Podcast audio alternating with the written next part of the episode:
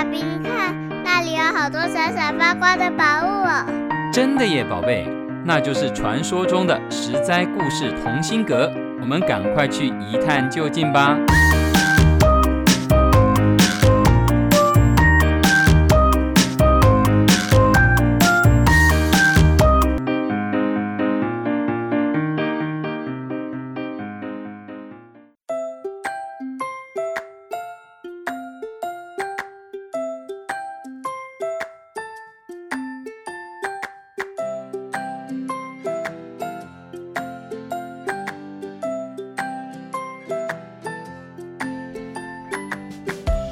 各位亲爱的大朋友、小朋友，你们好！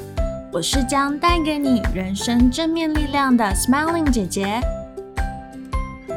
今天的传奇好故事系列，我们要来分享一个出自古时候一本书《战国策》的轻松有趣故事——海大鱼。战国时期，齐国孟尝君的父亲晋国君田婴当了齐国二十多年的宰相。齐王很感谢晋国君为国家长期的付出，因此把薛这个地方赏给他作为封地。晋国君得到一块新的大土地，非常开心。就想在这个地方好好建设大兴土木，最好筑一座高大的城墙，防止敌人骚扰，再盖一座牢固的大城，真是太棒了。他召集了很多工匠，着手规划，准备实现他建成的梦想。但没想到啊，却陆陆续续。有人来劝晋国君不要盖城，为什么呢？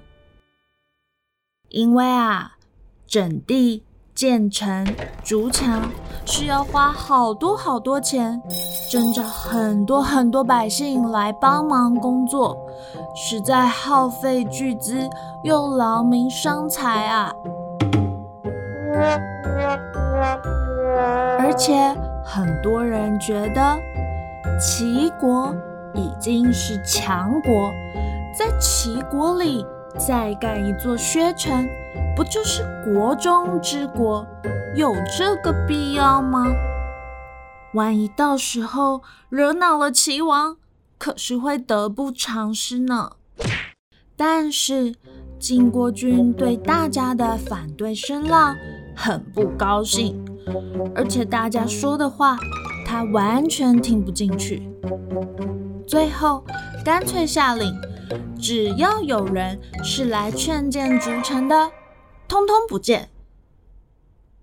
这时候，有个齐国人就觉得，明明晋国君在做错的事，不但不肯接纳不同的意见，而且连见面都不愿意，众人束手无策，怎么办呢？这个齐国人很会动脑筋，他就想了个妙招。他去到晋国君的府上，请求要见晋国君。家里的门卫当然听主人的命令，不让闲杂人等进去。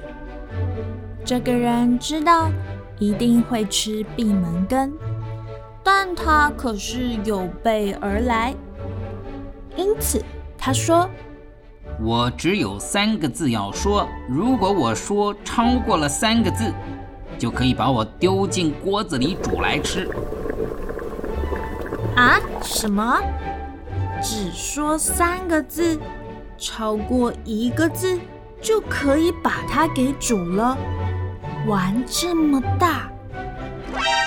晋国君听完也不免好奇，三个字。能说什么呢？于是出于好奇心，就让这个人进门了。客人大步走进来，见到晋国君，看了看四周后，开口果真只说三个字：“哪三个字呢？海大鱼。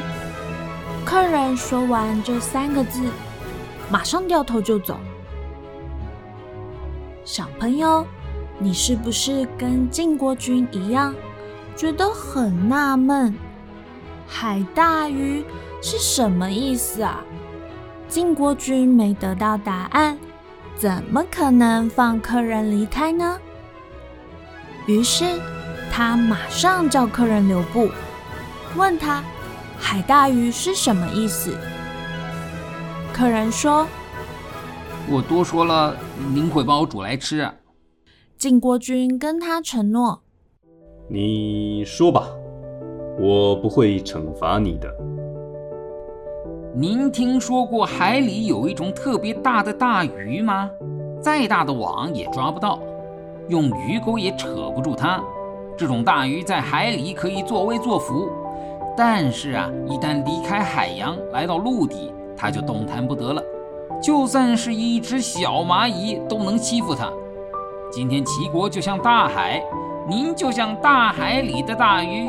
您若能得到齐国的保护，谁也不敢侵扰您的土地；但若失去了齐国的信任与庇护，您就算把薛城城墙盖得再高，又能抵挡住什么呢？晋国君是个聪明人，他听了就说：“我懂了。”他听懂，与其在薛地筑城，引起齐王的猜疑。不如好好尽忠国事，只要齐王一直依赖他，靖国君就永远可以在大海中悠游自在。靖国君于是决定下令停止在薛地修筑城墙，好好保卫齐国这个大海就好。后来，他的儿子孟尝君也继承了他的政治事业，当上齐国宰相。小朋友，这就是故事的力量哦。第一个是故事的标题有吸引力，海大鱼。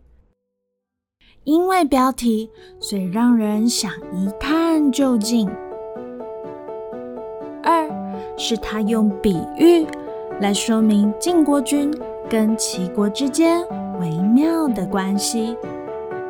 掌握了标题与比喻，再加上一些胆识，这个人就成功的说服晋国君了。以上就是今天的小短片《海大鱼》，希望各位小朋友，在任何环境里，都能像在水里的鱼儿一样自在又快乐哦。我是 Smiling 姐姐，我们下次再会喽。